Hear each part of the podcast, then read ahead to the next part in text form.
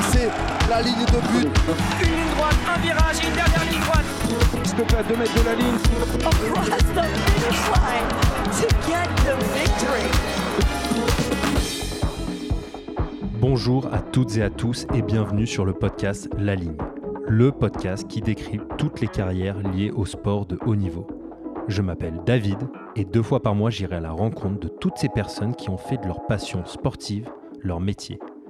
Athlètes, médecins, journalistes sportifs, dans l'ombre ou sous le feu des projecteurs, nous découvrirons ensemble les joies, les peines et les passions de ces personnalités au destin aussi atypique que extraordinaire. Je t'invite grandement à t'abonner, à noter et à laisser un commentaire sur Apple Podcast pour me suggérer des idées, des améliorations ou encore des invités. Tu peux également suivre la page Instagram laligne.podcast où tu découvriras l'envers du décor de chaque épisode. C'est également un excellent moyen pour me contacter. À chaque fin d'épisode, je lirai un commentaire de la plateforme Apple Podcast ou un message reçu sur Instagram afin de prendre en compte tous vos avis. Le but, faire progresser ce podcast tous ensemble. Allez, assez parlé, tout de suite, place à notre invité du jour.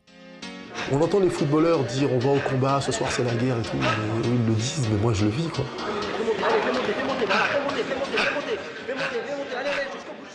Bonjour Aurélien Duhart, Bonjour David. comment vas-tu? Écoute, je vais merveilleusement bien. J'allais déjà très bien aujourd'hui. Là, j'ai une journée un petit peu off et puis j'avais très envie de cette interview. On avait préparé depuis longtemps. Et puis le petit moment qu'on a eu, l'échange là, cordial, sympathique, euh, et dynamique et euh, surtout bienveillant, c'est c'est quelque chose qui est, à laquelle je suis très sensible et ça m'a ça m'a encore euh, accru et amplifié mon état de bien-être et mon envie de, de partager et de communiquer. Donc merci pour, pour cette bonne vibration. Bah écoute, c'est réciproque et c'est très gentil à toi de me recevoir ici euh, chez toi à Villejuif euh, en ce début de, de mois de septembre euh, 2020. Si tu le permets, je vais te t'introduire euh, rapidement auprès euh, des auditeurs. Le dernier qui a essayé de m'introduire, il n'a pas réussi. hein. Donc moi, ce sera juste du texte. D'accord. Ce sera juste du texte. Alors, euh, Aurélien, tu es né à Dakar dans, au début des années 70. Tu arrives en France euh, très jeune, en province, avant d'arriver un peu plus tard en, en région parisienne. Quand tu es petit, tu enchaînes euh, les fractures, mais néanmoins, tu te mets quand même au sport et tu te mets, on va dire, relativement tard au kickboxing à 21 ans en 1991. C'est pour cette pratique euh, des arts martiaux et des sports de combat qu'on te connaît, parce que dès 1992, tu es champion de France de kickboxing. En 95, tu es déjà en finale du championnat du monde de Muay Thai. Sept titres mondiaux plus tard, dont deux en tant que combattant de Muay Thai, quatre en tant que kickboxer et un titre mondial de Shidokan Karaté. D'ailleurs, il va falloir que tu nous expliques ce que c'est parce que j'ai regardé un peu et c'est absolument incroyable. Euh, tu continues ta carrière jusqu'en 2011 où tu mets fin à cette très belle carrière. Mais au-delà du sport, tu es également un prof d'arts martiaux, un coach mental, un ancien mannequin, un entraîneur du GIGN, un conférencier, un commentateur sur l'équipe, un animateur d'émissions. Bref, tu as plein de vies, tu es pluridisciplinaire et on va essayer de creuser tout ça pendant cette interview. Et j'espère que, en tout cas, on pourra découvrir de nouvelles choses euh, encore euh, sur toi. Ben ouais, euh, déjà merci pour cette. euh, C'est agréable de se faire introduire comme ça, tu vois. Merci pour le travail que tu as fait d'attention, de recherche. euh, Déjà, il y a la démarche et puis tes informations sont justes. Je suis, très touché de voir que ouais, tu t'es intéressé à mon histoire, à mon parcours et que déjà en, connaissant bien ces bases, bah, ça, montre en tout cas l'implication et la passion que tu fais dans. Que tu mets dans ce que tu fais et ça, ça va rendre l'interview vraiment riche et je me sens à l'aise là pour aller euh, très loin et vous partager des informations chamboulantes, perturbantes et nourrissante. Et vu qu'on a posé ce cadre, euh, préparez-vous à, à passer un bon moment et peut-être parfois aussi entendre des choses euh, difficiles ou inconfortables. Et, et si vous veniez euh, sur le ring avec moi ou avec David sur un terrain de rugby, parfois ce serait inconfortable et ce serait nécessaire pour, pour grandir. Donc vraiment merci pour le travail de Bah, préparation écoute, que tu as fait. Tu as bien trouvé ta voix, mec. Je peux te dire que j'en fais des interviews et j'ai plus souvent des interrogatoires. Mm. Tu vois? C'est- tu vois, tu C'est connais souvent le problème. Voilà, et là c'est ouais, c'est waouh. Bah écoute, ça me fait plaisir, ça me fait plaisir. Donc on va faire une première question. On va partir de l'enfance. C'est une question assez simple, mais qui peut s'avérer difficile. Quand tu étais enfant, c'était qui ton ou tes modèles dans le sport ou à l'extérieur? Merci. Déjà, la première chose, euh, j'ai fait un blackout euh, de 8 ans, hein, jusqu'à. Tu sais, souvent, les 3, 4, 5 premières années de sa vie, on s'en souvient pas quand on a vécu au même endroit. C'est facile d'avoir les mêmes repères quand tu as la même classe, les mêmes camarades. Moi, j'ai déménagé 8 fois, euh, 14 fois en 8 ans. Donc, c'était très complexe de, de me fixer. Et. euh, Attends, quand je viens dans l'émotion, c'est normal, c'est le début de l'interview, ça, ça fait perdre un, un peu, un peu le fil. Rappelle-moi la question, s'il te plaît. C'était juste qui était Voilà. ton ou tes modèles dans Bah, ce j'ai pas, j'ai pas trop de souvenirs. Je- tu sais, comme j'ai beaucoup manqué, euh, quand tu es à côté de ton papa et ta maman, que tu as une base solide, bah, tu as déjà de l'amour, on va dire, en présentiel, même s'il n'a pas été donné comme tu veux, ils sont là, et ben tu peux aller chercher d'autres modèles. Tu vois, moi j'avais un manque, j'avais un vide, j'avais des éducateurs, j'avais une famille d'accueil, j'avais des gens qui étaient là, et euh, j'ai l'impression que j'avais pas de modèle de base pour aller me chercher d'autres modèles. Donc mes modèles, je devais forcément m'adapter euh, pour survivre, hein, comme chacun. hein. J'étais fragile, j'étais chétif, euh, plus j'étais un peu tête de con déjà, tu vois, donc j'énervais facilement. Et mes modèles, bah, je crois que c'était l'entourage qu'il y avait autour de moi, parce que euh, j'avais pas mon père et ma mère pour me protéger. J'ai eu même, un moment, j'avais pas ma grande sœur, et euh, un gros écart d'âge avec ma grande sœur, donc des fois on n'était pas dans la même école, il fallait vite que je me fasse aimer. Donc mes modèles, c'était je regardais dans l'entourage, qui est-ce qui a raison? Qui est-ce qu'on écoute? C'est qui le plus fort? C'est qui le, c'est qui le, le papa, la maman? C'est qui le plus drôle? C'est qui la plus belle? Et je me faisais ami avec ces gens-là, et c'était eux mes modèles. Donc au début, je pense que j'ai copié euh, inconsciemment les victimes. J'avais une maman formidable et très plaintive. hein. et je pense que j'ai fait beaucoup ça. Donc j'ai développé un personnage euh, plaintif. Mes modèles, c'était euh, les fractures, l'hôpital, la société c'est dur, ton père c'est pas Rothschild, ah pour les noirs c'est plus dur, ah pour les pauvres c'est plus dur. Il y avait, j'ai grandi dans... J'ai commencé par le négatif, c'est peut-être un peu maladroit. Il y avait beaucoup d'amour chez ma mère, il y avait beaucoup de combativité, plein de choses, et puis il y avait ça. Donc mes premiers modèles dont je me souviens, ça a été les comiques. Comique. Ouais, c'était à l'époque vers. euh, je suis dans 70, donc 78, 79. Tu, sais, tu sors du silence de l'enfant, je retrouve ma famille, tu commences à parler, 8-10 ans, et je racontais des blagues. Stéphane Collaro, Roland Magdan, euh, le Bébête Show, le Collaro Show. Il y avait quoi à l'époque? On avait. euh, avait pas à la radio, il y avait pas Rire et Chanson. On n'avait pas les téléphones pour entendre de l'humour quand on voulait. Donc j'avais, ouais, vraiment, je remarquais euh, les. tu sais, tous les spectacles de Drucker, tout ça, il y avait toujours quelqu'un qui venait raconter des blagues. Et là, dans la pièce, tout le monde s'arrêtait, tout le monde l'écoutait et les gens riaient. Donc il y avait le chanteur, tu sais, on était là et c'était les seuls divertissements qu'on avait. hein. Nous, on n'allait pas au restaurant, on n'allait pas au théâtre, on regardait la télé. Et waouh, quand les gens chantaient, je voyais qu'autour, il se passait quelque chose. Et quand les gens rigolaient. Donc mes premiers modèles, j'étais le clown, quoi. Des blagues. Et Ouais, encore aujourd'hui, je peux te mettre au défi, à n'importe quel moment de l'interview, tu me sors un mot, un thème, j'ai 400 blagues dans la tête. Je confirme, il est très Et- drôle. Et, je t'en sors une. Donc mes modèles, c'était je crois les, c'était euh, ma maman, la famille d'accueil, Monsieur, Madame Jardin pendant deux ans, euh, papa. Euh, Papa mineur euh, qui travaillait du le coucher du soleil, du lever au coucher, la maman euh, mère au foyer, le petit jardin, euh, élever ses quatre gosses, plus les deux enfants de la DAS. C'était ça mes repères, l'église, le clocher, euh, le- tu sais, le, le bistrot, euh, le, le- bistrot, Ouais, l'église. Ouais. la France traditionnelle, profonde. Clairement. Quoi.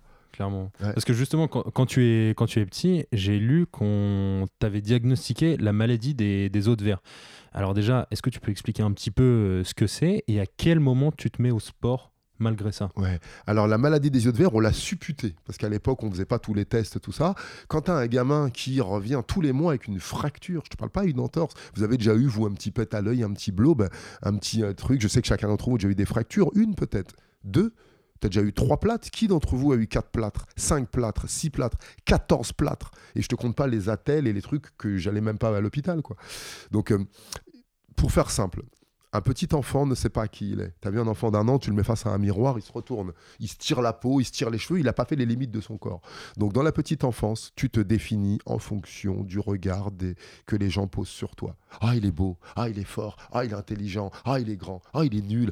Et tu, tu te sens figé. Et moi, je me suis enfermé dans ça, dans ce, cette mère euh, un petit peu dépressive. Elle avait quitté, mon père a fait 28 enfants quatre femmes enceintes du même bonhomme dans le même pâté de maison, t'imagines déjà une femme qui sortirait dans la rue et elle verrait une ex de son mari. Déjà, t'as vu dans quel état ça met? Imagine, elle croise une maîtresse. Et là, t'en croises quatre enceintes. Donc ma mère, elle a vécu une grossesse euh, stressée, tendue. Et l'enfant, on vibre ça. Euh, donc, euh, je perds Et vraiment. donc, et, et donc justement, tu te fais énormément Voilà. de fractures, il y a une sorte de. donc je me fais énormément de fractures. La première, euh, je crois, une colonie de vacances, on fait un relais sur la plage. Tu sais, j'ai le témoin, là, tu sais, cette course où tu te passes le bâton. Le mec, au lieu d'attraper le bâton, il attrape mon poignet, il tire et j'entends crac et mon poignet fait comme ça. Le à poignet 8 ans. part. Comment? Le poignet part. Oh, le poignet part, quoi. Alors, et là, euh, je me rappelle, j'ai mal. Tu vois, je vais voir la monitrice, madame, j'ai mal. Mais tu sais, les déménagements, j'avais déjà déménagé. Je ne disais rien, je suivais, j'avais pas le temps de pleurer. Je- Donc, j'avais une accoutumance à la douleur déjà. Je pensais être le plus fragile. Et moi, avec des fractures, je suivais le groupe. Donc, qui était le plus fort en vérité? Quand les autres euh, marchaient, moi, j'avais des béquilles. Ils marchaient avec leurs jambes, moi, je marchais avec mes petits bras de poulet, là. Tu vois? Donc en vérité, euh, Déjà, ça t'a endurci. voilà, ça m'a endurci et, et le médecin voit ça, une fragilité. Après, je m'allonge dans la neige au ski, boum, entorse du genou. Et donc, il, voilà, il supputait la maladie des odeurs. On n'a jamais fait les tests, mais j'étais plus souvent dans le plâtre que déplâtré. On m'appelait jambe de laine. Tu sais, le plâtre qu'on mettait avant les résines, on mettait une grosse chaussette par-dessus. Tu peux pas mettre de chaussures. C'est incroyable. Des fois, j'avais un plâtre au genou, un plâtre au coude et des points de suture au menton en même temps, quoi. Donc, Et, euh, comment et à quel âge tu te mets au sport malgré euh, justement ce qu'on te diagnostique, Ouais. que le médecin te diagnostique Alors, je crois que je me mets au sport. euh, Comme je te dis, j'ai grandi de 0 à 3 ans sur les plages à Dakar, tranquille, après la petite famille d'accueil. Donc, euh, j'ai pas besoin de montrer que t'es fort, tu vois. Et en arrivant à 7 ans à Voipy, dans une cité, une banlieue de Metz, Voipy, allez voir, c'est un peu gris. euh, C'était des cités où ça bougeait un peu. Je vous rappelle le principe de la cité. On entasse les pauvres, les gens qui manquent au même endroit, dans des conditions difficiles. Donc forcément, on développe euh, le manque, l'agressivité et tous les actes de délinquance. Dans tous les pays du monde, les prisons sont remplies par les plus pauvres. Et il s'avère qu'en Occident et dans les pays qui ont beaucoup utilisé l'immigration comme, euh, arme, euh, comme arme économique, eh bien les plus pauvres souvent soient colorés. Donc ça n'a rien à voir avec la couleur de la peau. hein. C'est souvent ce sont les plus pauvres qui vont voler et qui vont transgresser les lois. Donc j'arrive et là, bah, tu passes de la petite maison de campagne où tu es 3-4 quand tu sors en bas, et là, d'un coup, bah, t'es 20, quoi. et puis, il y a des troupeaux, il y a des fratries, et là, faut apprendre à se défendre. Donc là, puis tu commences à jouer au foot, en bas du quartier. euh, moi, dans mon pavillon, je jouais au bâton, j'étais un rêveur. Là, arrive en bas du quartier, ça joue à la chasse à l'homme, ça joue à ça, ça joue au foot. Bah, tu t'y mets, puis tu te rends compte que tu cours pas bien, t'es vite touché à chat, les buts y passent, tu tapes dans le ballon, tu le rates, tout le monde rigole. Tu te dis, merde, je suis une daube, quoi. je, suis nul. Et bah, donc là, bah, tu joues, toutes les récrés, je joue, et je suis nul, mais je joue. Et comme je suis tellement nul au foot, et personne ne veut me prendre dans l'équipe, il y a un rôle que personne aime, le goal. Parce que quand tu prends un but, tu te fais défoncer. Il se passe rien pendant 30 minutes. On a besoin de toi à une seconde précise. Et si t'es pas là, tu te fais défoncer. Et si tu captes le ballon, t'es un héros. J'ai dit, ouais, je vais faire goal. Et donc, j'étais toujours, euh, ok, je vais au but, je vais au but. Et t'étais, dé- t'étais déjà grand? Parce que là, maintenant, il est très grand. Ouais, là- vous, vous le voyez ouais, pas, mais À 1m80, 80, entre, entre 87 et 89 euh, selon, euh, selon la dilatation. Et euh, j'étais le plus petit de la classe jusqu'à 17 ans. ah ouais. Je faisais 1m33 en 6 J'ai mon livre, Le Saint-Exupéry, Le Petit Prince, le livre qui m'a marqué. Mon fils en 6 faisait 1m55, je crois. 1m33 en 6 en ayant redoublé mon CM2. J'ai redoublé ma troisième, j'ai redoublé ma seconde, et c'est la deuxième année de seconde que j'ai pris 17 cm en un an. J'en avais marre d'être petit. Parce que justement, quand tu as 13 ans, tu, euh, donc on- tu as cette maladie qu'on ne diagnostique pas, mais qu'on Ouais. s'en doute, et tu te mets quand même au, au karaté. Voilà, de 8 à 13 ans, si tu veux, je fais le sport à la cité. Terrain de foot dès la sortie de l'école, jusqu'à ce qu'il fasse nuit, je cours, je cours. je- On n'a pas fait d'entraînement. Les chasses à l'homme, escalader euh, les murs, monter, se cacher dans les poubelles, euh, grimper aux arbres. C'est de l'entraînement, purée. C'est de l'entraînement. Et donc, je me renforçais en jouant. Et puis, en, et en étant. euh, Donc, déjà, il y avait ça. Et puis après, euh, donc de 8 à 13 ans, pas de sport en club. Centre aéré, euh, colonie, on fait toujours des activités sportives. Basket, foot, tennis, tu fais plein de trucs, mais tu touches. Et arrivé à 13 ans, bah, un petit garçon, quoi. Les hormones, l'envie d'en découdre, le côté un petit peu dur, l'absence du père. Bah, maman décide, faut, le médecin dit, faut qu'il fasse du sport, quoi. À l'école, je commence à répondre un peu. J'ai des mauvaises notes. On dit, ah, faut qu'il fasse du sport. C'est le grand classique. Et moi, je voulais faire de la musique. Je voulais faire de la batterie. Et pour moi, c'était du sport, c'était physique. Hein. C'est pas, souvenez-vous, la marionnette dans le Moped Show, là, le fou, là. Et donc, je vais au conservatoire. Et au conservatoire, très rigide, à Villejuif, un peu tous les conservatoires, la danse classique, très froid, on t'accueille, bonjour, il faudra faire deux ans de solfège, voici les papiers. Ça m'a découragé, quoi. Ça m'a... Et donc, je rentre la tête baisse comme ça, euh, je retourne à la cité, on, marchait à pied à l'époque, hein. donc 20 minutes de marche, et là, je croise un pote, Philippe Dieng, un super ami de la famille Dieng au Vumet, là, qui rentrait du karaté. Et je le vois, le torse bombé, j'ai appris ma washikiri, mon frère il fait du karaté. Je dis, ah, c'est génial, je vois mon pote sourire. Putain, il y a un truc qui déclenche le sourire chez les autres, quoi. Et je veux ça. Et ma mère était fan de Bruce donc je vais la voir faire du karaté. Elle s'inquiète. C'est ma mère, quand je jouais au foot, elle, avait peur. hein. Euh, on en parle au médecin. Le médecin il dit Mais non, Aurélien, tu, je ne peux pas te donner ce certificat. Et, je, et alors, il y a deux mythes. Parce qu'il y a soit j'ai convaincu le médecin de me faire ce certificat, ou sinon j'ai un autre mythe. Tu sais, des fois, on fantasme un peu. Je suis un rêveur. Et c'est pas un mytho, hein. Mais tu sais, la ceinture que j'ai autour du ventre à 21 ans, je l'ai rêvé à 13 ans. J'en ai parlé dans mes rêves. J'en parlais à, mes, j'en parlais à mon Big Jim. J'en parlais à, à mes bonhommes. Et ça s'est passé. Donc certains disaient que j'étais un mytho. Moi, je disais que j'étais un rêveur. T'étais déjà dans la visualisation. Voilà, complètement. Il y a un magazine Karaté Bushido, j'ai vu un mec avec une ceinture autour du ventre, j'ai piqué ce magazine chez un cousin, je l'ai gardé, il m'a suivi toute ma vie de basketteur, de pongiste, de, de- de cavalier, parce que je suis beaucoup monté à cheval avant de prendre 17 cm, et 13 ans après, j'avais cette ceinture autour du ventre. Donc, euh, Ouais. euh, ah, on, on- on s'éparpille un petit peu. Donc vraiment, la pratique sportive, elle a commencé à 13 ans, donc je décide de, de piquer ce certificat médical chez le médecin. Le médecin me dit non, ma mère me dit non, et là, pendant qu'il ausculte ma mère, il y a le carnet de, de tu sais, d'ordonnance. Ordonnance, hein. c'est pas une proposance, hein. c'est Mhm. pas une suggestance. On, hein, on- on t'ordonne, hein. Et donc je pique ça, je mets un coup de tampon et après je le fais remplir par ma sœur. Et je me rappelle, j'arrive au karaté déjà sur un vol. J'ai transgressé la règle. J'ai désobéi à ma mère. J'ai désobéi à la médecine. J'ai désobéi, j'ai un souffle au cœur encore aujourd'hui qui m'interdirait tout footing. hein. C'est un médecin de campagne, quand il met un stéthoscope là, il a peur. hein. Mm. Et j'ai- et j'ai fait cette carte de sportif de haut niveau. Les médecins, souvent, je vous aime, hein, merci pour tout ce que vous faites. Et ce que j'ai dit à un médecin une fois, il m'a dit Monsieur Duarte, je connais bien la médecine. Je lui dis Oui, monsieur. Et vous connaissez bien la médecine. Et moi, je connais bien mon corps. Et mon corps, il, il dit des choses que vos livres de médecine disent que c'est pas possible. Donc, euh, donc là, je commence le karaté et je me rappelle, j'arrive, après la rentrée, c'était plein chez Omi Naoki à Villejuif. Il est encore là, il enseigne encore. Il voulait pas me prendre. Tu sais, les cours débutants, c'est plein à craquer. J'ai fait un scandale. Je me rappelle, je crois que c'est une des premières fois de ma vie que j'ai répondu à quelqu'un. D'habitude, du hard au coin, du hard. du- Et je baissais la tête et j'obéissais. Là, j'ai dit non, je vais faire du karaté. Prenez-moi, monsieur. Ma mère avait honte et j'ai tapé un esclandre. Et il m'a pris. Et tout a commencé comme ça. Incroyable. Et donc, en parallèle de ça, tu, tu fais aussi beaucoup de ping-pong. Voilà, tennis de table, 13 à 17 ça. ans, très asiatique. hein. Karaté, tennis de table. Très asiatique. Et justement, à 17 ans, tu me l'as dit, tu prends 17 cm. Et là, tu découvres une nouvelle passion, une nouvelle passion sportive, le basket, c'est ça? Ouais, le basket, je l'ai découvert euh, ouais, à partir de 17 ans, quand je suis arrivé au lycée. J'ai j'ai redoublé plusieurs fois, donc je suis arrivé en retard. Et il y avait des terrains de basket. Et moi, être assis en classe, ça me saoulait. J'ai remarqué que depuis le, la fin de collège, on ne jouait plus. Cinquième, sixième, on se court encore un peu après. Cinquième, on se pose. Euh, Quatrième, ça fume des clopes et ça cherche à savoir qui a raison. Et troisième, on fout plus rien, quoi. On se sédentarise. Et j'ai remarqué qu'au lycée, bah, jouer à chat dans la cour, courir après les meufs, moi j'aimais bien faire ça. Ça faisait gamin.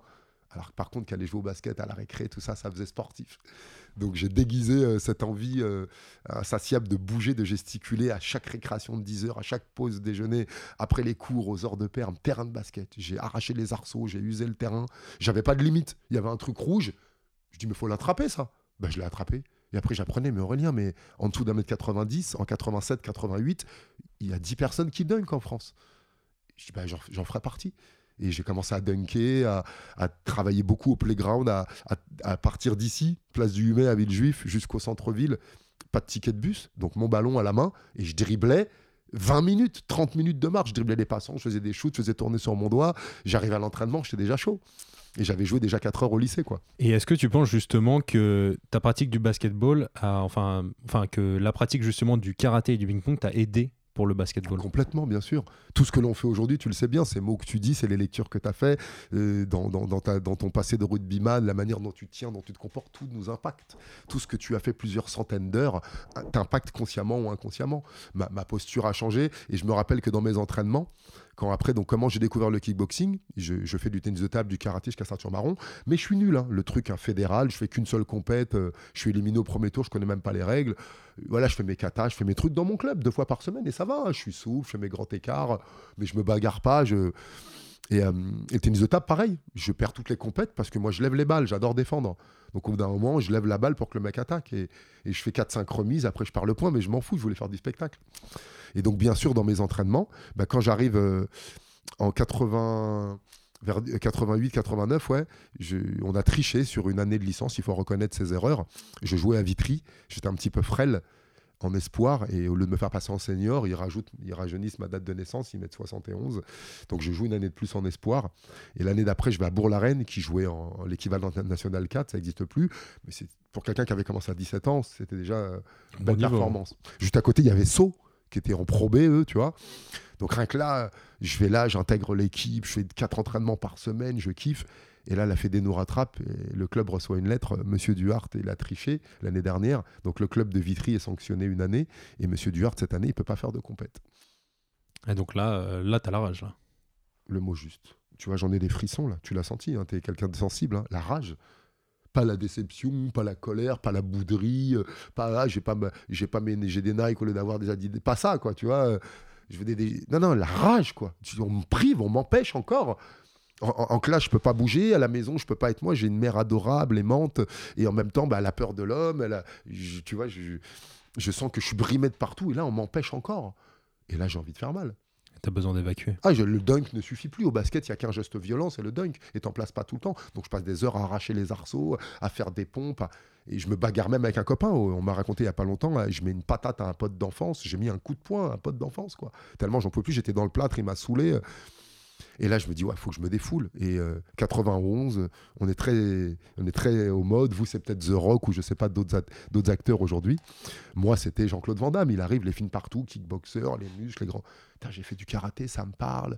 On peut, il y a un endroit où on peut taper quelqu'un, on, peut se renforcer, on peut exprimer sa violence, et on on va pas en, en heure de perme, on va pas en heure de colle, on va pas en garde à vue. C'est- ça existe Oui, oui, ça s'appelle la salle d'arts martiaux. Et je fais ce cours d'essai De kickboxing, du de coup. kickboxing avec Patrick Réa dans ce gymnase à Villejuif où j'avais fait du karaté à 13 ans. Je me retrouve dans le même gymnase, tu vois, dans la- le même dojo. Les souvenirs qui reviennent. Et les coups de pied sont tous les mêmes. J'ai pas de garde, mais bon, c'est de l'initiation. Et le prof me voit, il me dit Ah, viens à la rentrée, ce serait cool, tu t'inscrives. Donc moi, je continue le basket. Je dis Ok, je fais pas de compète. Je m'entraîne avec mon équipe. Je suis là pour les soutenir. Et, et je commence le kick. Et au mois de septembre, octobre, novembre, décembre, en décembre, ils m'inscrivent au championnat de France. Combat classé, sans protection, plein pot sur le ring. Et, et je fais la première année. Et...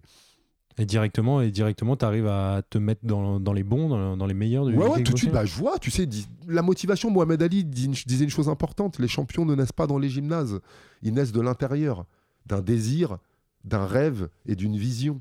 Et moi, j'avais ce désir d'arrêter d'être une victime. J'avais ce désir de protéger ma mère, de protéger les autres fragiles et, et de casser la gueule aux méchants, un peu, il faut le reconnaître. hein. Bien sûr.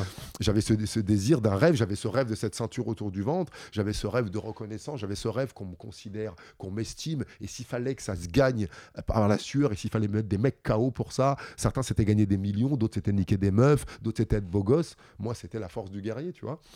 Et euh, le désir, le rêve et la vision, je savais clairement que je voulais parler aux gens, les aider à se transformer. Parce que, quand même, dès 1995, donc tu me dis que tu commences le kickboxing En 91. 91. Dès 1995, tu es en finale de la Coupe du Monde de Muay Thai. Alors en en 95, euh, c'était en, kickboxing. En kickboxing. En Muay Thai, c'est en 96. Donc, et, et bah écoute, un combat, demi-finale, quart de finale championnat de France, je gagne KO. Euh, un combat très dur à Villejuif, mon premier combat, le public plein, 1000 personnes, toute la ville était là, on aurait dit une finale de championnat du monde. À mon premier combat, il y avait toute la ville. Dans le gymnase. déjà une star. J'ai jamais vu ça, j'étais déjà une star. Bah, tout le monde me connaissait plus ou moins, on connaissait le petit Aurel fragile qui avait pris 17 cm, j'arrachais les arceaux partout, je commençais à avoir une grande gueule, on me connaissait un peu, tu vois. Et là, waouh, jambes de- et tout le monde, je crois aussi, se demandait, mais attends, le petit Duarte qui se cassait les jambes là, le petit, tous les animateurs tentre aérés, les profs de sport, attends, le petit Aurel qui était dans le plat tout le temps, il fait du kick, mais n'importe quoi. C'est toi qui cassais les jambes maintenant. c'est moi qui. Donc je fais un combat super dur, je gagne, et je savais même pas que c'était le championnat de France. Donc ça te qualifie pour la demi-finale. Et moi, je continue le basket. Je vais deux fois par semaine au kick, quatre fois par semaine au basket. Et, euh, et je dis à la fin de l'année, voilà, j'intègre mon club et j'aurais fini le kickboxing et puis je reprends la boxe, je reprends le basket. Je reprends la boxe, vous avez vu le lapsus Hmm. une partie. Et donc, euh, quart de finale, je gagne KO, demi-finale KO, finale KO. Donc en classe C, j'ai trois combats classe C, je peux passer en classe B. Je fais un combat de gala, je gagne par KO. Mais mes 37 premiers combats, tout le monde tombe. Et je m'en foutais. J'arrivais avec mon poste et la tête des Chicago Bulls sur mon short de kickboxing. J'écoutais du rap, je m'en foutais. Ouais, complètement amateur, euh, pas prise de tête. euh. Et attention, entraînement déjà, l'alimentation, les pompes, les étirements, le footing trois fois par semaine, la corde à sauter, euh, boire des jaunes d'œufs comme Rocky, mettre des bandes, je sais pas pourquoi. Je copie, je copie. Et à l'époque, on n'avait pas Internet, les moins de cassettes vidéo. Et puis en 93, Thaïlande. vacances de février, je suis à la fac, tout le monde part au ski, machin. Moi, je pars 15 jours m'enfermer dans un camp à manger du riz et à me faire défoncer par des Thaïlandais de 15 piges, quoi. C'est sûrement pas les mêmes camps qu'on voit maintenant en Thaïlande, euh, aux touristes, ça devait être beaucoup plus rustique. Bah, tu balayais les poules euh, pour euh, t'entraîner, t'accrochais les sacs toi-même. Le camp, c'était une cour avec des mobilettes que tu virais à Chonburi, dans la banlieue. Donc il y a des clubs très huppés, allez-y, c'est très chouette. Et c'est bien d'aller dans le route un petit peu aussi. Personne parle anglais, il n'y a pas d'étrangers. Il y en a encore quelques-uns. J'étais introduit avec une lettre de Put Patnoy, un grand maître thaïlandais qui avait entraîné Jean-Marie Merchet, mon entraîneur de Vitry, et qui m'avait fait une lettre écrite. Sinon, j'intégrais pas le camp. Quoi. Et je me rappelle, j'avais euh, j'avais euh, 150 euros euh, pour 15 jours. Et ça pour suffisait me à nourrir, pour me loger. Pour... Bah, ça suffisait, j'ai dormi par terre, j'ai mangé ce qu'ils m'ont donné à manger et, et pas de superflu. Quoi. Et ça t'a endurci? Ça m'a endurci, ça m'a éloigné de ma famille, ça m'a appris plein de choses et je suis rentré championnat d'Europe, j'ai fracassé tout le monde. Donc j'ai gagné tous mes combats qui m'amenaient classe C, ensuite classe B, ensuite classe A, ensuite pro, ensuite l'équipe de France. J'étais invaincu jusqu'en 1995. J'ai j'ai fait deux matchs nuls.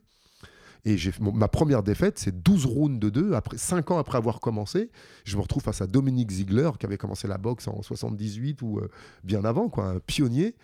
Et c'était déjà un, un miracle de me retrouver face à lui. Ah oui, juste, justement, quand tu arrives en, en 1995, euh, du coup, en, en finale, Ouais. euh, dans quel état, parce que justement, tu dis que toi, tu es détendu, mais dans quel état d'esprit tu es avant la finale? Est-ce que pour toi, c'est un combat comme les autres ou tu as quand même ce stress, tu as quand même cette pression? Je crois que quand, je m'écoute moi, c'est un combat comme les autres. Une- ça va m'ouvrir des portes. C'est waouh, c'est une opportunité quoi. Tu vois, faut faut y aller. C'est à l'intérieur de moi, c'est un combat comme les autres. Après, ben comme tout le monde, le championnat d'Europe, la presse qui arrive, les gens du club, ah tu nous représentes, ah si, boxer pour ma mère, bo- boxer pour gagner de l'argent, pour l'envoyer au Cap Vert, boxer pour les autres. Ben, tu commences à accepter ces pressions, à te dire ah ouais, faut pas que je perde, ah faut que je fasse ci et, et ouais donc euh, c'est les pollutions extérieures souvent quand tu es un passionné qui te font douter. Ah, te fait pas mal. Ah, mais c'est dangereux. Ah, mais ça paye pas. Inconsciemment, tous les gens que j'aime et qui savent pas fermer leur gueule, quoi, et qui te, qui, te rappellent que ouais, mais les footballeurs, tu sais, ces comparaisons, et ça dénigre un peu, ça. Et ça, ça te met dans le bulbe, ça te met dans le mental, et c'est pas avec la tête que tu boxes. Et c'est pas, du coup, ouais, c'est pas toi en fait qui te mettais la pression, c'est les autres qui te la mettaient. Ouais, moi je me la mettais, mais j'arrivais à la gérer. Mm. Ouais, tu vas perdre, attention, faut que tu sois fort, tu peux avoir mal. euh, mais t'as pas le temps de penser à tout ça. Et les interviews, l'entraînement. euh, moi j'étais déjà euh, avec euh, la, mère de mes enfants, on est resté 23 ans ensemble. J'étais avec elle depuis 91. Donc il y a ça, mes vacances, j'avais une vie réglée. quoi. Je travaillais la nuit, j'avais l'établissement de nuit, j'avais un bar, je faisais la sécu. Le, le- le mercredi, je suis au centre aéré, les vacances scolaires, je travaillais à la ville. Moi c'était un passage quoi. Boxeur, c'était trois heures par jour, c'était là ce combat. Après, on va en boîte, on se bourre la gueule, on danse, on fait la fête, et demain, euh, je retourne donner mes cours. Quoi. Ah bah clairement. Donc, il n'y avait pas tant de pression que ça. Et tu sens vraiment que ouais, c'est la- les pressions extérieures que tu acceptes de porter à un moment. Mais Parce que justement, en, en 1995, donc tu perds cette finale. Bon, déjà, tu es en finale de la Coupe du Monde quand même, c'est c'est pas rien de kickboxing. Et tu perds cette finale. Et hum, ensuite, tu enchaînes 96, 97, 98, 99, 2000, titres mondiaux à chaque fois, en taille, en, euh, en karaté, enfin en tout. En Ouais. tout. Et euh, moi, je me demande, c'est comment tu arrives justement à rebondir après cette défaite? C'est-à-dire de garder cette motivation et même Mmh. cette autodiscipline, parce que ce que tu me disais avant, c'est que justement, il n'y a pas, t'as pas de support derrière. C'est toi Mmh. qui tous les Ouais. matins se réveille. Et Voilà. se- Bah, j'avais une équipe quand même à haute tension, reconnaissons-le. J'avais Jean-Marie qui était très présent, qui avait le centre déjà, qui, qui nous entraînait. Je savais que j'avais un endroit où j'allais. Mais effectivement, en termes de kiné, en termes d'agents, de sponsors, j'étais en autogestion. D'ailleurs, c'est pour ça que je suis parti aussi en 2000. J'ai vu que j'en faisais tellement. Et que- et qu'en plus je donnais une prime à mon entraîneur sur mes bourses alors que c'est je trouvais je trouvais pas ça équilibré on n'était pas très bien organisé euh, sur le point de vue euh, business Euh, bah, il y a un terme que, tu utilises qui est intéressant rebondir et c'est vrai que hum, j'ai beaucoup travaillé sur la dépollution verbale et je, je vais m'inviter à le changer parce que regardez un ballon, il rebondit. Qu'est-ce qui fait qu'il rebondit? Bah Déjà, il est sous pression. Et en plus, il y a une force extérieure qui le jette parce qu'un ballon au sol tout seul, il ne rebondit pas. À la limite, il roule s'il y a du vent. J'ai continué.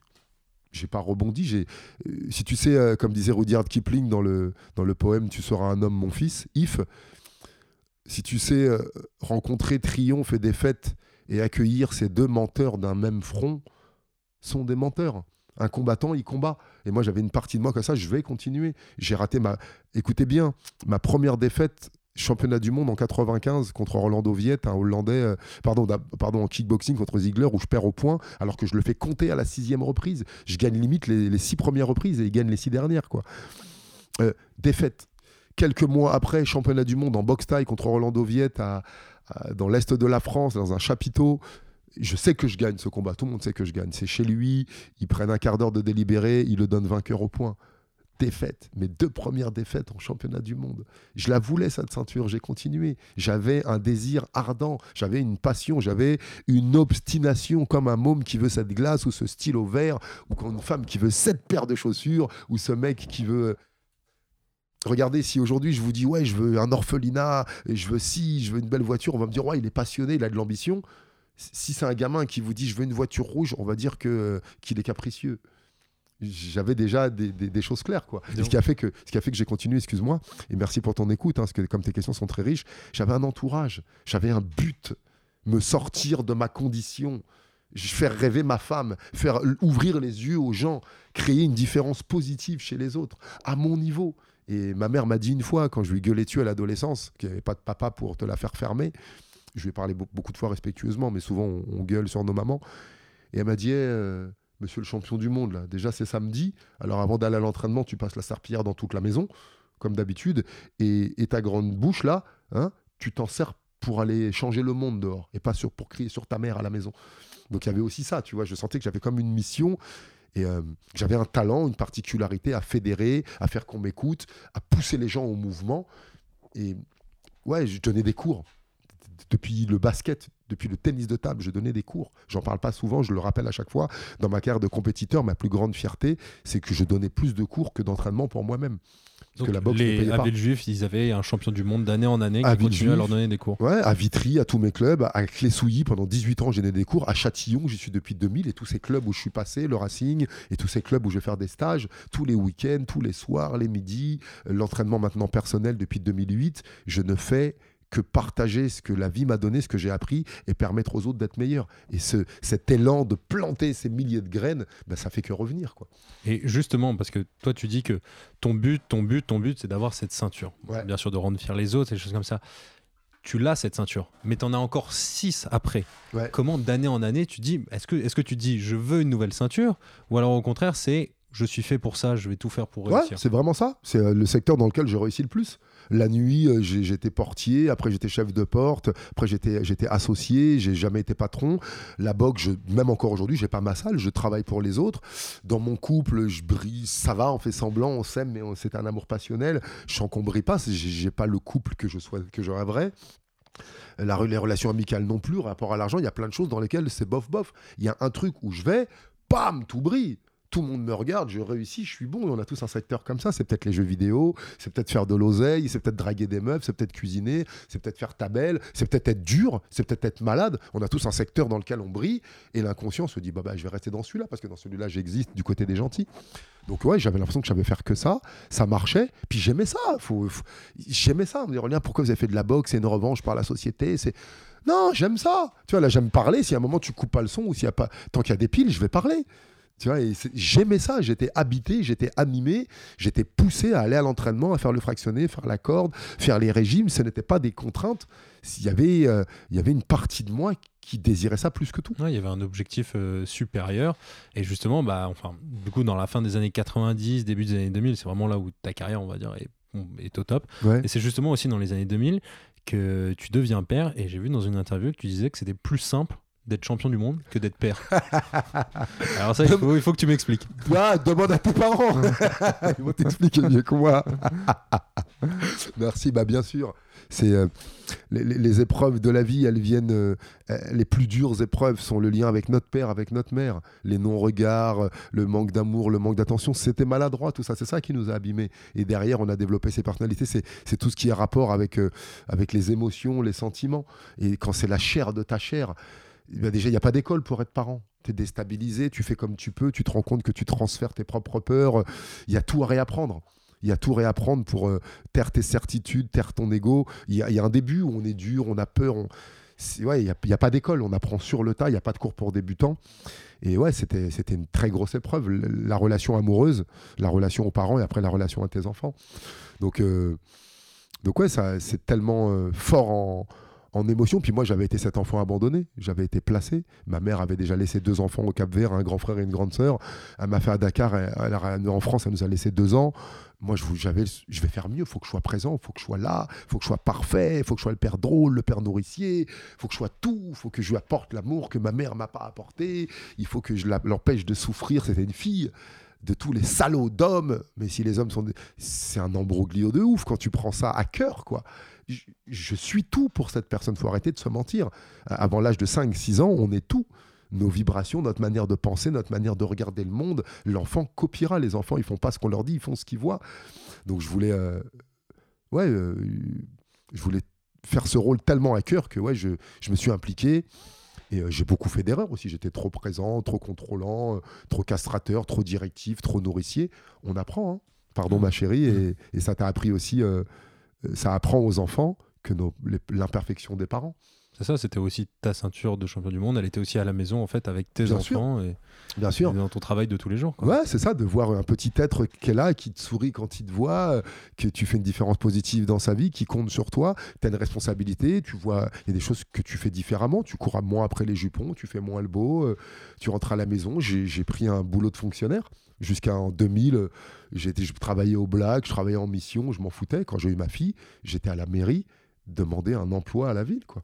Ils m'ont déchargé, détaché à ma carrière et je savais que tous les mois, eh ben, le frigo était plein et elle dormait au chaud et elle avait à manger. Et, euh, donc euh, ouais, c'est plus dur d'être, parent. hein. Bah, c'est bon à savoir et je, je le, je le verrai un peu plus Ouais, tard. J'ai encore le temps. mais Bien bon. sûr. Et euh, bah, juste, enfin, j'ai juste oublié de poser euh, une ou deux questions sur, euh, sur ta carrière parce que Ouais. en 98, tu es champion du monde de Shidokan karaté. Alors, Ah, qu'est-ce que c'est que ça? Est-ce que tu peux expliquer ce que c'est? Alors, euh, le karaté, c'est un des arts euh, martiaux primaires. hein. et euh, donc, c'est l'art du point nu, percussion, pied, point. Et il y avait aussi à la base, le samouraï doit savoir combattre à toutes les distances. Distance d'armes, souvent ils étaient armés, la, la hallebarde, la lance de loin, armes courtes, armes plus courtes, le sabre, après le, le les couteaux. Et quand on est désarmé, bah, pied-point de loin, saisie, projection, amené au sol. On sait que 8 combats sur 10 réels finissent au sol. Donc au judo, au jujitsu, il y a des atémis, il y a des frappes. Et au karaté, au taekwondo et à tous ces sports, il y a des saisies, des projections, des étranglements.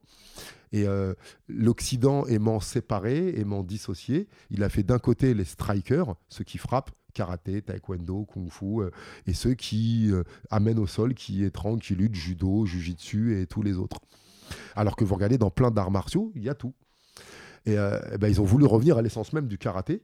Le karaté, comme le judo, a été très épuré. On l'a rendu sportif pour que ça puisse être accessible euh, à tout le monde, qu'on puisse, dans les années 60, 70, beaucoup de médecins pratiquaient le judo et le karaté. On vous en rappelait pas, mais c'était euh, des sports très, très en vogue chez les catégories socio-professionnelles élevées. Et bah, ils ont voulu revenir à un karaté comme le karaté Kyokushinkai, le karaté sur ring. Le karaté traditionnel fédéral, pas de low kick, pas de coups dans les jambes. Les coups au corps peuvent être portés, mais ils font un retour. Et les coups au visage doivent être retenus. Donc, il y a beaucoup de restrictions. C'est un peu comme, viens, on fait un tennis, mais il n'y a pas de lob, pas de passing shot, et j'ai pas le droit de mettre des effets au service. C'est bien, mais c'était restrictif, on l'avait dénaturé. Donc j'ai fait ce karaté traditionnel. Après, j'ai découvert le kickboxing et j'ai découvert du karaté sur ring, notamment le Kyokushinkai, où euh, il y a les coups de poing plein pot euh, au, corps, les coups de pied au visage plein pot, et ça me paraissait plus crédible. Et donc dans le Shidokan, j'ai découvert ça avec euh, Lionel Bricnet, un ami chef de la police municipale à Villeneuve-Loubet qui était enseignant. Il passait son div de kickboxing et moi j'étais enseignant. Déjà, tu vois encore pour les, les stagiaires, c'est moi qui, qui validais leurs enchaînements pieds-points. Il me parle du Shidokan karaté, championnat du monde, un truc de fou. C'est à l'époque de l'UFC. Donc je vous explique les règles. Les deux premiers rounds, karaté euh, Kyokushinkai, allez voir sur internet, donc en kimono. Pas de coup de poing au visage, coup de genou, low kick, plein pot, tout au corps. Euh, et même amené au sol, un balayage, projection. Euh, S'il n'y a pas de décision, tu retournes dans ton coin, ça se passe sur un ring. On t'enlève la veste de kimono. Tu peux mettre un short de boxe ou garder le pantalon de kimono. On te met des gants de boxe taille. Et là, deux rounds de boxe taille. Donc il faut savoir lever la garde, mettre les poings. Là, on n'avait pas les coudes, je crois. Donc savoir travailler en boxeur et toujours avec les coups de pied. Et s'il n'y a pas de décision, tu retournes dans le coin on t'enlève les gants de boxe taille et on te met des gants doigts libres, les gants de MMA.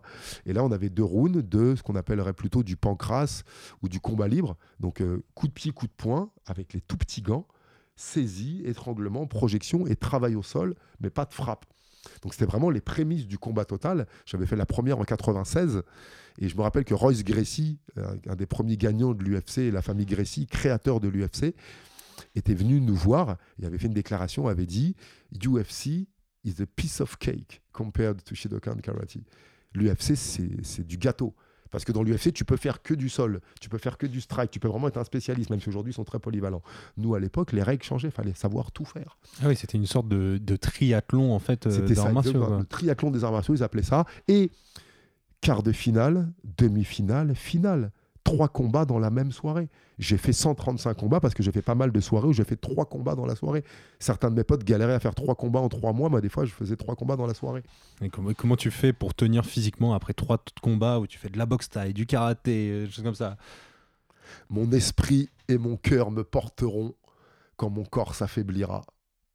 Le corps a des limites. C'était que mental entraînement très dur, entraînement spécifique, alimentation, puis le cœur, le désir aussi, 10 000 dollars, le voyage, l'Amérique, ESPN, c'était des trucs gros quoi. Nous on était des petits gars de quartier, moi je travaillais dans ma ville, j'étais à la porte d'une boîte de nuit et de temps en temps je me retrouvais à Chicago, 60 millions de téléspectateurs accueillis en limousine, la police qui est là, les, les télés, c'est c'était des rêves de fou. Faut être là, quoi. Faut être là à ce moment-là. Et j'en ai raté pas mal des rendez-vous, notamment à Paris. Donc voilà ce qu'était le Shidokan.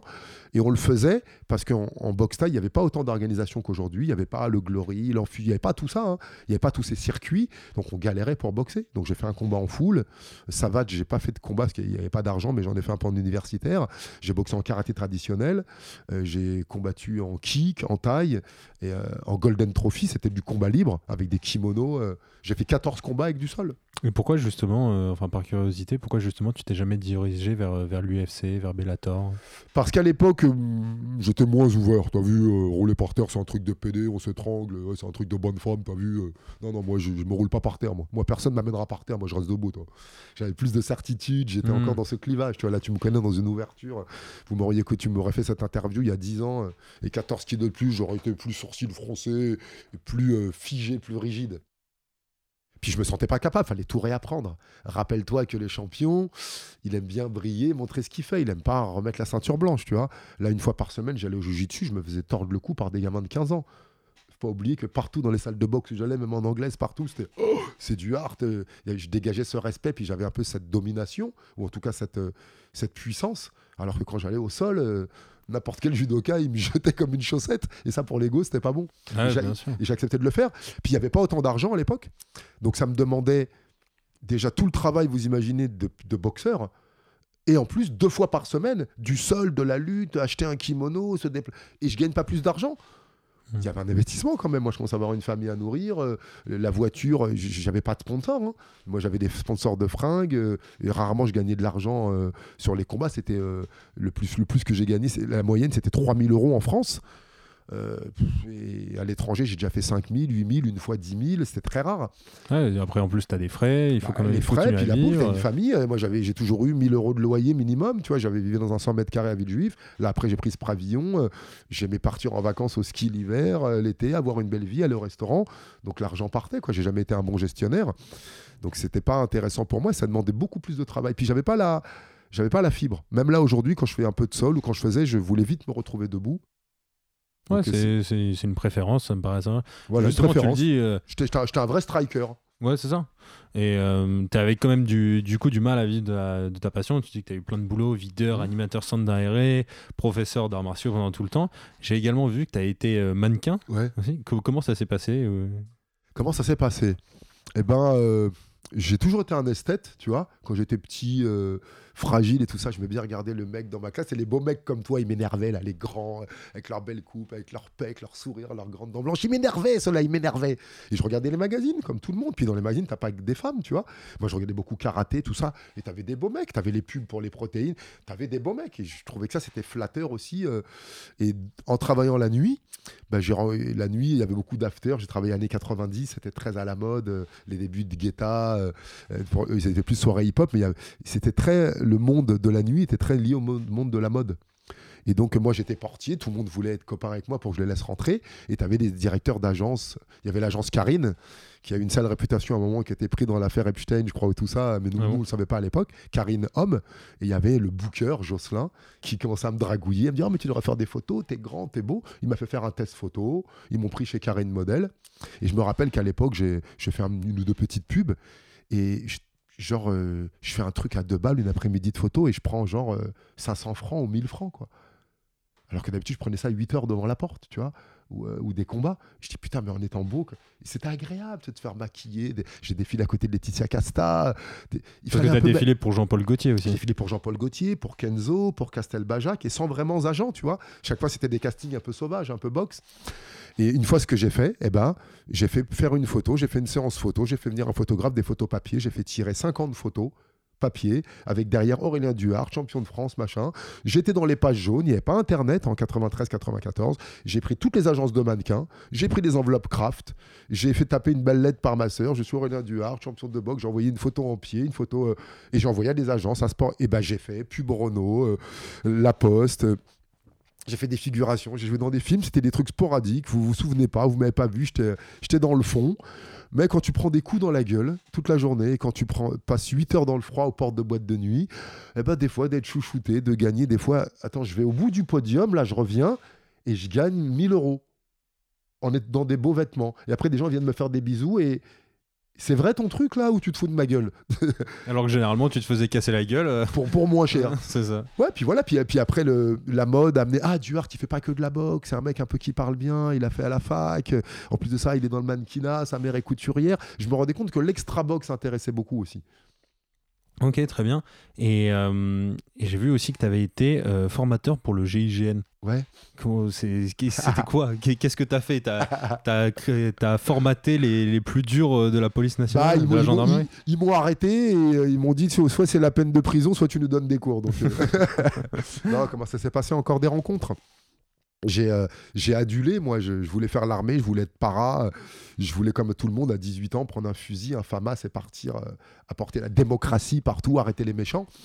Et j'avais ce mythe un peu de- des, des paras du corps d'élite. Et la boxe a fait autrement, ce sera une trop longue histoire. Et euh, il s'est avéré que bah, il y a beaucoup de gens dans les corps d'élite, partout chez les gendarmes, les flics, qui pratiquent les sports de combat. Et à l'époque, il n'y avait pas Internet, il y avait Karate Bushido, Punch Mag, il y avait deux trois magazines, et j'étais dedans tous les mois pendant 20 ans. Donc les gens, euh, et en plus tout le club le lisait. Donc les gens s'intéressaient à moi, me convoquaient pour des stages. Et un jour, un mec de, de Satori, du club de kickboxing de Satori, me contacte, Tidiane Touré, qui est encore un ami aujourd'hui.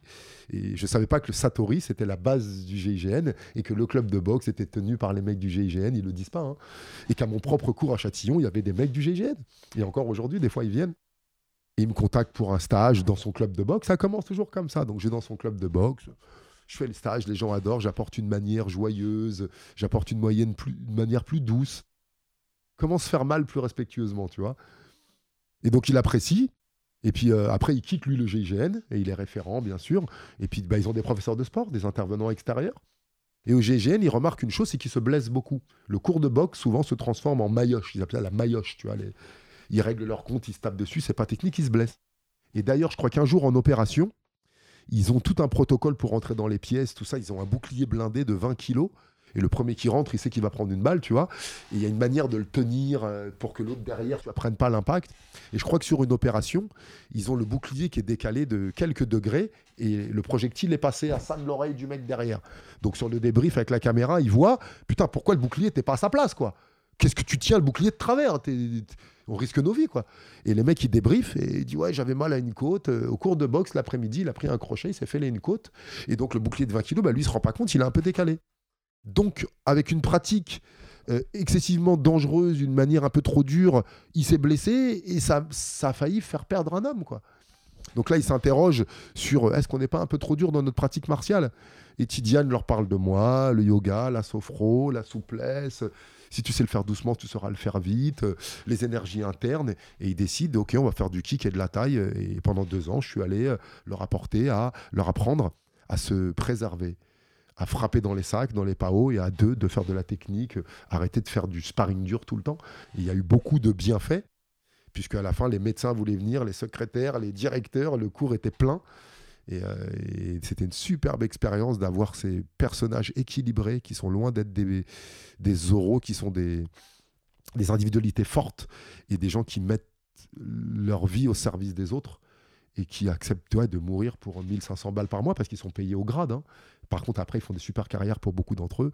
Et c'était euh, gratifiant pour moi, le petit gamin de quartier qui aurait pu être arrêté par ces mecs-là. J'ai eu des perquisitions chez moi, j'ai eu des contrôles. J'ai rien fait de grave, hein, mais été confronté aussi à ça. Et là, je vois qu'aujourd'hui, j'enseigne à, à la prison de la santé. Les formateurs, la prison fait appel à un petit gars de quartier pour dire euh, qu'est-ce que tu as fait toi pour pas y aller et qu'est-ce qu'il faudrait qu'on dise à ces gamins-là? Parce qu'apparemment toi tu sais. Et là, pareil, de voir des spécialistes qui venaient casser les portes chez moi et arrêter des gens de mon quartier, demander à un gars du peuple. Ouais, viens nous apprendre des choses. Je trouve que cet, enseignement horizontal, il est magnifique. Quoi. C'est super, tu es, dans la transmission en fait de tous les côtés, euh, à travers le- dans les prisons, euh, au sein de la gendarmerie, enfin dans l'armée, un petit peu de. Les SDF, et j'ai fait les transsexuels, les personnes en situation de prostitution, les réfugiés, les dépressifs, les suicidaires, c'est les pattes cassées qui m'intéressent. Tous un jour, on a voulu donner, mettre fin à notre vie. Tous un jour, on a failli mettre fin à la vie de quelqu'un. Tous un jour, on a eu des pulsions. Ah, je vais le buter, je vais la tuer. Ah, j'ai envie de mourir. Et voilà, c'est ça qui m'intéresse, les tréfonds de l'être humain, les ténèbres. Notre lumière, on la connaît, on la montre, ou des fois avec cette fausse modestie, on la rabaisse, mais nos parts d'ombre, on les montre pas. Et moi, je vous, dirais d'autres choses. Lisez mon, lisez mon livre, vous comprendrez ce- cette, euh, cette occulter mes parts d'ombre, les, attribuer à un autre, les nier, ça a failli faire de moi un assassin.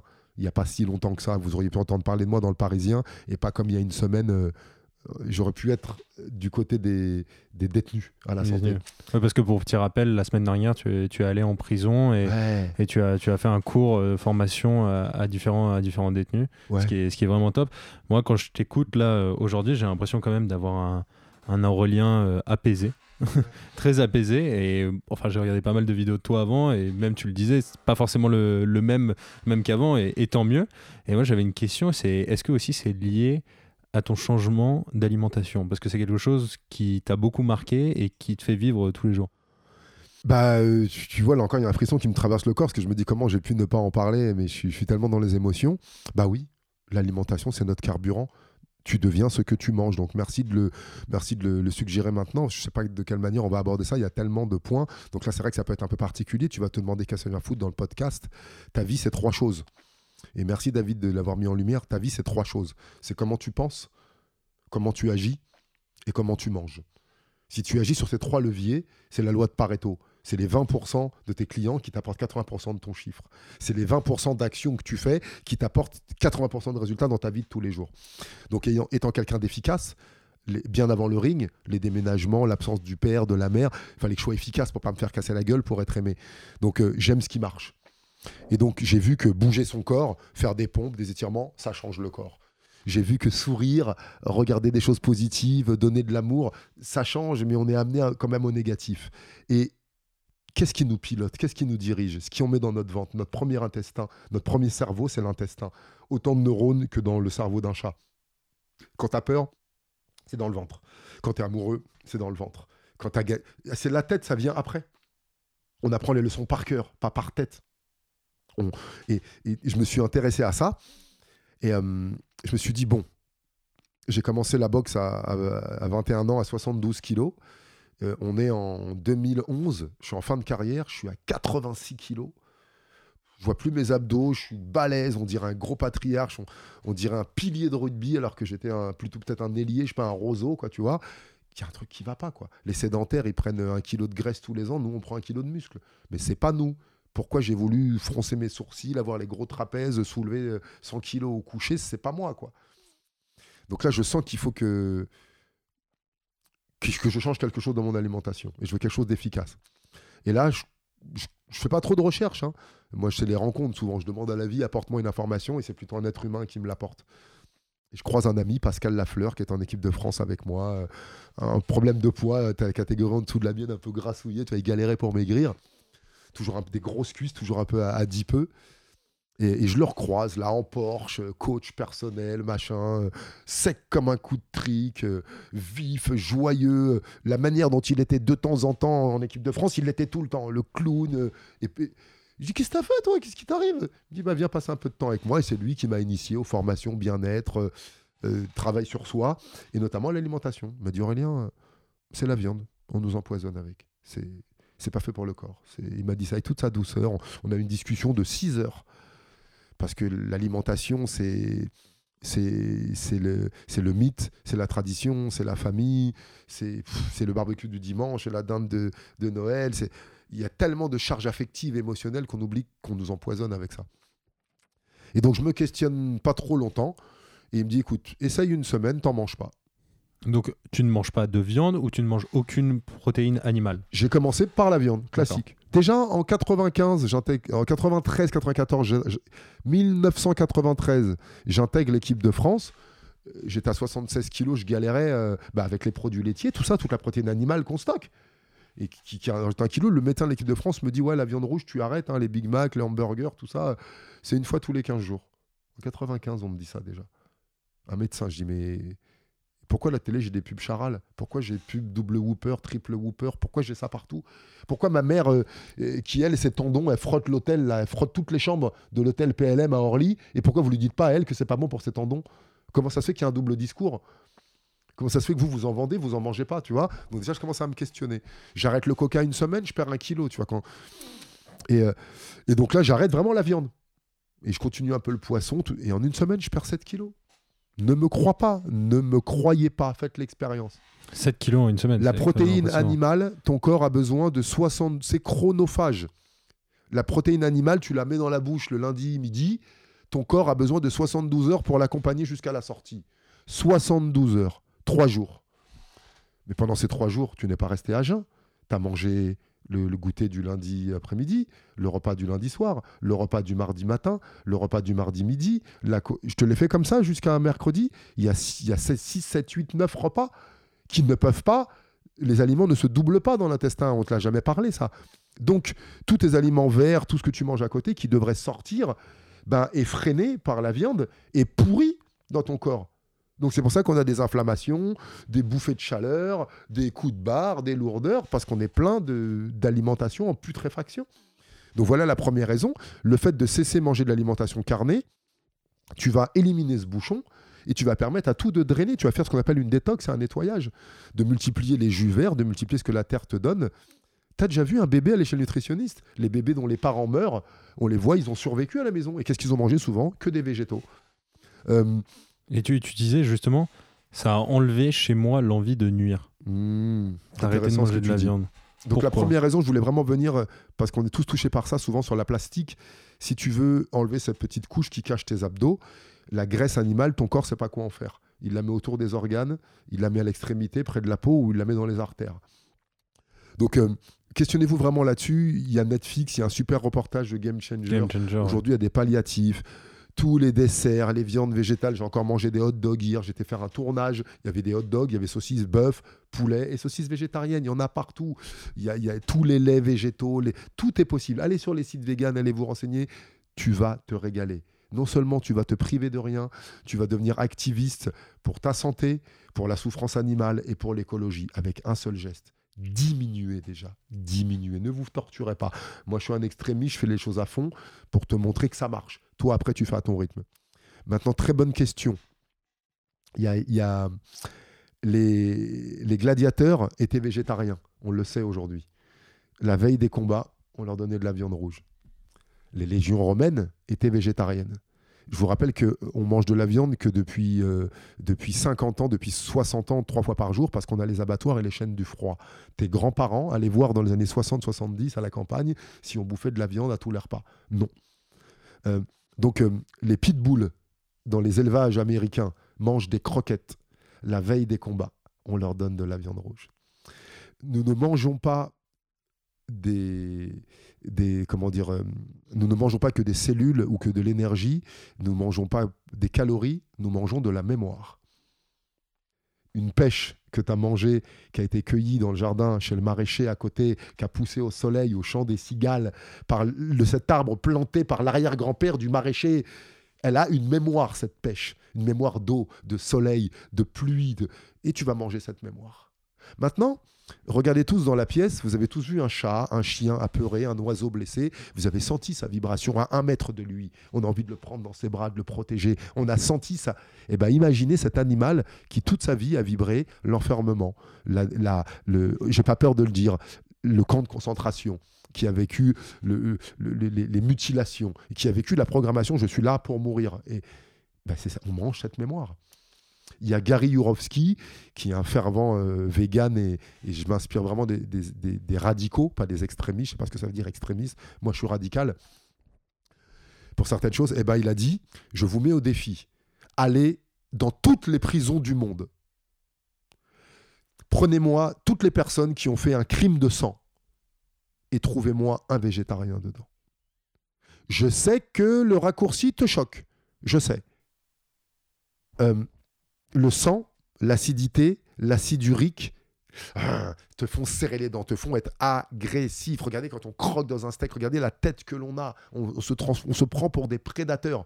Donc, quelque chose que je peux te dire, si tu es comme moi, quelqu'un d'impulsif, quelqu'un qui a des sauts d'humeur, le fait d'arrêter de manger l'adrénaline que mangent ces animaux quand ils vont mourir, cette peur que la viande en est chargée et l'acide urique, ça baisse ton agressivité j'ai remarqué une chose quand j'ai baissé le, changé l'alimentation, au-delà de ces, ces, 7 kilos en moins, moi j'ai des carences.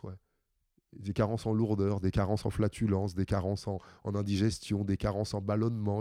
Tout ça, je connais plus. Et j'ai remarqué un truc, c'est que les mêmes sujets m'offusquent. L'injustice, le, le, contrôle, l'abus, la privation de liberté, la bêtise. Les mêmes sujets m'offusquent, heurtent mes valeurs. Mais j'ai plus envie de mordre. Vraiment plus. Donc, euh, ouais, questionnez-vous. Qu'est-ce que je mets dans mon corps? Ouais, parce qu'en plus, c'est très intéressant ce que tu dis, parce que même quand on y réfléchit, nous, euh, on n'est pas fait, enfin, juste si on analyse un petit peu notre, euh, notre mâchoire, on n'est pas fait pour arracher la viande, pour la manger, pour la dévorer comme ça. Nos intestins, ils sont hyper longs, c'est complètement différent des, des animaux, des, des vrais carnivores.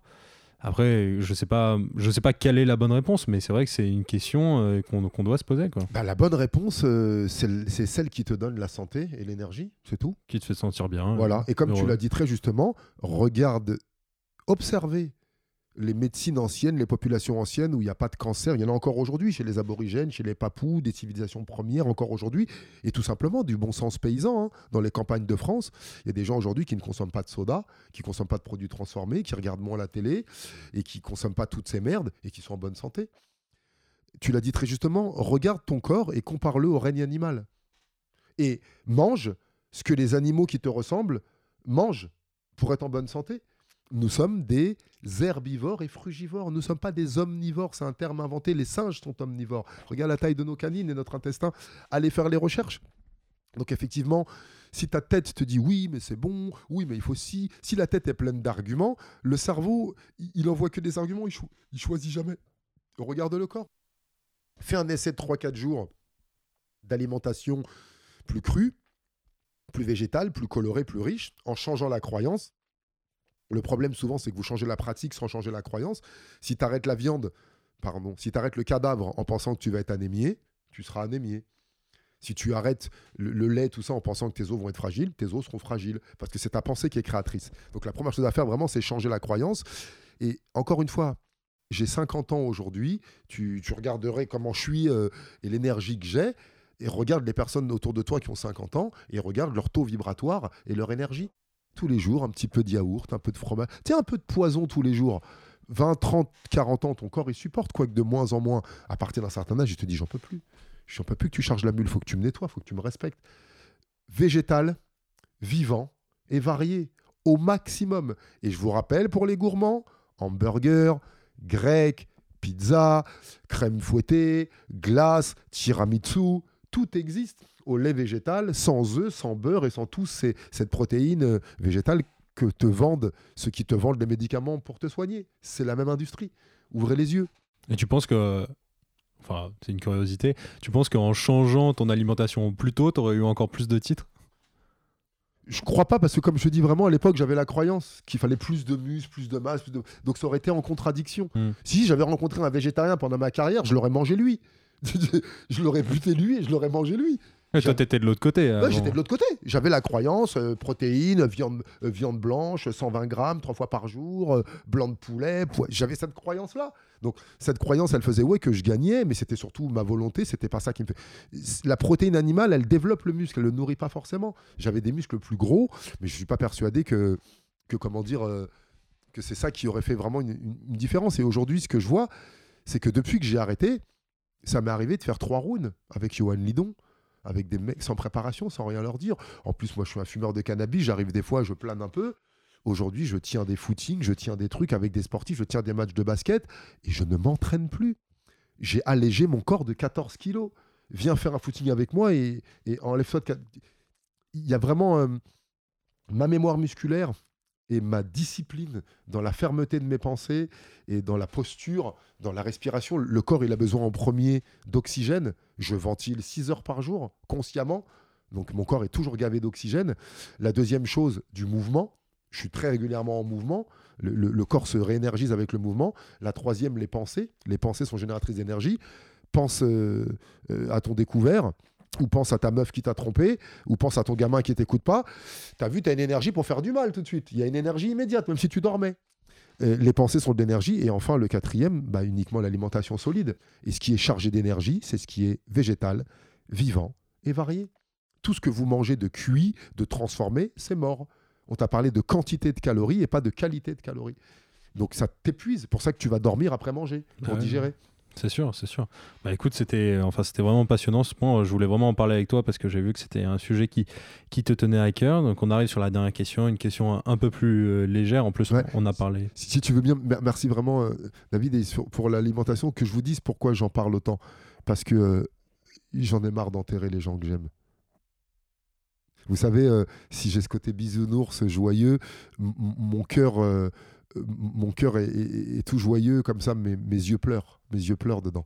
Mes yeux pleurent, mes frères et mes sœurs en surpoids, tous ceux qui sont médicamentés, les maladies cardiovasculaires, cet état d'abattement, cette, euh, lourdeur, cette passivité, ces, douleurs qui sont socialement acceptées. Je suis pas d'accord avec ça. Tu mérites la santé, tu mérites la joie, tu mérites l'énergie, tu mérites la vie. Et, euh, et je pleure quand quelqu'un meurt parce que il a mal mangé, parce qu'il a écouté les mauvaises directions et que personne ne meurt de vieillesse. Personne. On meurt de malnutrition, on meurt de tristesse et on meurt de malbouffe. Donc euh, c'est pour ça, voilà, je voulais vraiment rajouter cette petite dose que tu disais, ah pourquoi il y met au- autant d'attention, pourquoi il veut nous chambouler autant? C'était pour ça. Bah écoute, c'est très touchant. Et, euh, enfin, en tout cas, moi, moi, ça me marque. J'espère que ça marquera aussi les, les, les auditeurs. Et euh, bah, petite question derrière, bon, sur un sujet qui paraît complètement hyper éloigné. Mais je sais que tu es aussi un, grand amoureux des arts. Et tout à l'heure, on a parlé de rap ensemble et tout. Si tu devais choisir euh, une musique ou un artiste, euh, lequel ce serait? Waouh, Ah, les questions difficiles. Difficile. Bah oui, parce que tu sais, euh, chaque musique, elle correspond à, à un moment, à une énergie, à, une- à un moment de ta vie. euh, et, euh, Et celle de, de ce moment-là, de, celle de de, ce moment-là, en ce moment, je suis assez, je suis assez dans les musiques un petit peu. j'aime bien, tu sais, les musiques chamaniques. J'aime bien le home. Tu sais, les sons sacrés où je- mon cerveau ne peut pas comprendre. Tu sais, si je te, si je te colle contre ma poitrine et je te fais. mm, Ah, je vois. À un moment, tu vas vibrer, tu vas te détendre. Tu sais, la maman, mm, on a tous été bercés. Mhm. Donc aujourd'hui, je suis pour me détacher un peu de- des mots. Donc je suis très dans les, les sons et, et j'aime encore les mots. Vous voyez, je suis une vraie pipelette. Ben, J'écoute aujourd'hui ce qu'on appelle des chants sacrés. Donc il y en a un que j'adore en ce moment qui s'appelle Garu Maju Yaima. On pourra mettre le lien si tu veux. Il y a aussi Nessie Gomez. Il y a plein de, gens nordiques, il y a plein d'Américains, des personnes qui décident d'utiliser des instruments acoustiques, des bols tibétains, une guitare, des instruments dont je connais pas le nom qui, qui font des sons bizarres et, et qui dessus chantent des paroles de la terre, de l'énergie, du cosmos. Nous sommes tous frères. Je voulais vous dire, c'est très fort ce que, que tu as dit, David, là, parce que euh, la musique et les chants ont été créés pour deux choses. Pas pour se divertir et pas pour danser. Ça a été créé pour rassembler et passer des messages. Pour vivre. On allait à la guerre en chantant. On allait au champ en chantant. On accouchait en chantant. On allait au cimetière en chantant. On se marie en chantant. L'anniversaire en chantant. Les victoires, il y a une chanson. Les défaites, il y a une chanson. La récolte est pleine, il y a une danse et une chanson. La récolte est pourrie, il y a une danse et une chanson. Il faut aller buter le village d'à côté, on se réunit, on chante pour se motiver pour aller leur faire la guerre. Il faut aller faire la paix, on se chante pour faire la paix, on va au village d'à... Donc, faites attention à ce que vous écoutez. Les BPM ont été modifiés, le La a été modifié, toute la musique a été modifiée, tout ce qu'on vous envoie, bam, bam, bam, ton cœur s'accélère. Prends ton scooter, ta voiture ou ton vélo, écoute du blues sur un virage. Prends le même virage, écoute du rap. Tu vas pas le prendre de la même manière. Donc euh, effectivement, la musique, regardez, on a partout les pubs, Facebook, partout tu vas. Souvent, il y a du son avec. Attention capté, on te capte les yeux, on te capte l'oreille. Donc euh, soyez vigilants et purifiez-vous avec des sons sacrés, de la... réécoutez de la musique classique. J'aime bien le canon de Pachelbel en ce moment. Je me refais du Kenny Arcana. Comme je vous dis, c'est je suis un être changeant, je suis bipolaire. Là, je suis tout calme avec toi, et tout à l'heure, j'avais envie de bouger, courir, sauter, je vais mettre un truc bien speed. Et vraiment, comme le monde est très rapide et très agressif, à la maison, favorisez un bruit de rivière, le bruit des vagues pour t'endormir, changez le macrocosme avant de changer le microcosme, changez ce qu'il y a autour de vous, du palo santo, des huiles essentielles, des petites clochettes. Les sons te pénètrent, que tu le veuilles ou non. Les odeurs te pénètrent, que tu le veuilles ou non. Donc si tu n'arrives pas à changer l'intérieur, c'est un peu euh, contradictoire avec ce que je disais de prendre soin de l'intérieur. Commence par changer ce qu'il y a autour. Cesse ce rap, bam, bam, bam. Cesse les musiques festives, le cul à l'air, les paroles wesh, wesh, deux mots de vocabulaire. Arrêtez avec tout ça. Revenez. Et là, vraiment, tu nettoies, que tu le veuilles ou non, ton inconscient, et ça agit vraiment. Donc là, en ce moment, les chants sacrés, j'adore ça. Les chants chamaniques, les, une femme russe, Olga, euh, je sais plus comment elle s'appelle, qui fait le loup, qui fait des bruits. Non, non. Ça vous transporte. Ah bah c'est ça, c'est la musique, la musique te fait vivre et dans chaque, euh, chaque occasion. Bah écoute, euh, merci beaucoup pour euh, cet échange, pour cette rencontre. Ça m'a fait extrêmement plaisir depuis le temps que je, je, voulais, je voulais le faire et ça m'a appris plein de choses. J'espère en tout cas que ça t'a plu. Ça m'a plu, tu peux le voir sur mon visage, David. Merci. Ouais. Tu- comme on dit, tu peux suspendre tout doute. Merci pour ton intention de bien faire et, et cette part d'amélioration que tu te laisses en disant Ah ouais, euh, quand on dit à l'autre, j'espère que ça t'a plu, on se dit Ah, j'aurais pu améliorer des trucs. On s'en fout, c'était parfait. Le truc était top. Et euh, le moment présent, vraiment, c'était riche. J'ai adoré la profondeur de tes questions, la qualité de ton écoute, le fait de me laisser digresser et pouvoir développer parce qu'il il- c'était le but là, de donner de l'espoir et du bien-être en ratissant très large. Maintenant, toi, auditeur, va faire tes recherches. Ça va pas te dispenser d'apprendre ce bon moment qu'on a passé ensemble. Ça a réveillé des curiosités. Quel sujet t'a interpellé? L'alimentation, l'éducation, tes peurs? Va questionner, euh, renseignez-vous. J'ai plein de contenus gratuits sur YouTube, sur ma page Facebook, sur Insta. J'accompagne aussi en accompagnement individuel et collectif et on s'en sort pas seul. Je suis pas devenu champion du monde tout seul. Il y avait trois hommes de coin, des dizaines de sparring, de partenaires de partout, préparateurs physiques, euh, coach mental sur la fin et ça m'a vraiment manqué. Et là aujourd'hui, ben voilà ce que je propose, c'est un accélérateur. C'est euh, parce que on a assez souffert et qu'on vit une période chamboulante et difficile. Et si tu n'es pas connecté à l'intérieur, tu vas être touché par toutes ces énergies extérieures brutales. Donc il est important d'avoir un mentor, il est important d'avoir un guide, il est important d'avoir un référent sur lequel tu peux avoir confiance. Donc si vous avez envie que ça bouge dans vos vies, si tu as envie que ça bouge, eh ben, on mettra le lien pour me contacter, voir on mettra tous les liens dans la description. on peut, on peut t'accompagner sur ce changement mondial. On a besoin de toi. On laissera personne sur le bas-côté. Et ce changement du monde, c'est un par un. C'est un par un. Et euh, si tu as écouté ce, ce post, c'est que soit c'est que tu es déjà en route, ou soit que tu commences, eh ben, continue. Et il y, a- y y un beau futur qui, qui nous attend. Euh, restez confiants. Restez positifs. Éloignez-vous sincèrement des personnes négatives. Elles ont trop de puissance en ce moment. N'essayez pas de convaincre. Regarde ce mot convaincre. Con, ce que je pense de toi et vaincre ce que j'essaye de faire. Soyez influents, faites les changements chez vous et euh, restez vraiment rassurés parce que là, ça va s'accélérer les, les privations de liberté, les brutalités pour que l'on cède et c'est c'est qu'une chimère, c'est qu'une illusion, tout ça. On y a cru, on l'a fabriqué. Et en changeant ta vibration, je te dis vraiment, hein, sans prendre le micro, sans faire de vidéo, en changeant ta vibration, ton alimentation, les trois choses qu'on a vues, en multipliant ces écoutes, eh bien, tu, changes qui tu es, tu changes ton, ton entourage proche. Et ça, soyez patient, mais on est sur la bonne voie là. Bah écoute, ça m'a fait plaisir de, de rencontrer un grand champion, un grand champion du monde, mais pas que, qui va bien au-delà du sport et c'est tout à fait le but de ce podcast. Merci Aurélien. Avec cette grande générosité, qu'est-ce qu'on peut te souhaiter à toi pour la suite là? Ah, bah, encore plein d'épisodes et des nouveaux invités. D'ailleurs, si tu en as à suggérer dans la boxe ou dans d'autres sports, moi je suis toujours preneur. Ouais. Plein d'invités, plein de gens, plein de rencontres, c'est ce qu'on aime et on veut échanger et découvrir de nouvelles passions sportives euh, un peu partout. Merci, euh, et merci à vous tous. Belle suite. hein. Merci beaucoup. Merci Aurélien. Merci à tous d'avoir écouté ce troisième épisode jusqu'au bout. J'espère que ça vous a plu. N'oubliez pas, comme d'habitude, de laisser des notes et des étoiles sur Apple Podcast, d'aller voir notre page Instagram laligne.podcast pour voir un contenu encore euh, différent. Cette semaine, je lis un autre des commentaires venant de Le Sport C'est Bien, qui me dit un podcast super intéressant pour découvrir des facettes méconnues du sport. Eh bien écoute, c'est ce que j'essaye de faire à chaque fois dans mes épisodes, d'aller à la rencontre de personnes vraiment très diverses pour en apprendre toujours plus tous ensemble. D'ailleurs, un petit aparté, le sport c'est bien. J'ai eu la chance de parler avec la personne qui est derrière ce blog sur Instagram et je vous invite grandement à aller voir euh, ce contenu qui est à la fois un blog, il y a également un podcast où ils ont également fait un épisode sur euh, Mexico 1968, donc en lien avec l'épisode sur Pierre-Louis Basse. Et c'est vraiment aussi une super page Instagram. Donc je te remercie en espérant qu'on pourra faire potentiellement des choses ensemble par le futur. Je vous souhaite une très bonne semaine. Je vous dis à dans 15 jours pour un épisode qui s'annonce déjà mémorable. C'était David pour le podcast La Ligne.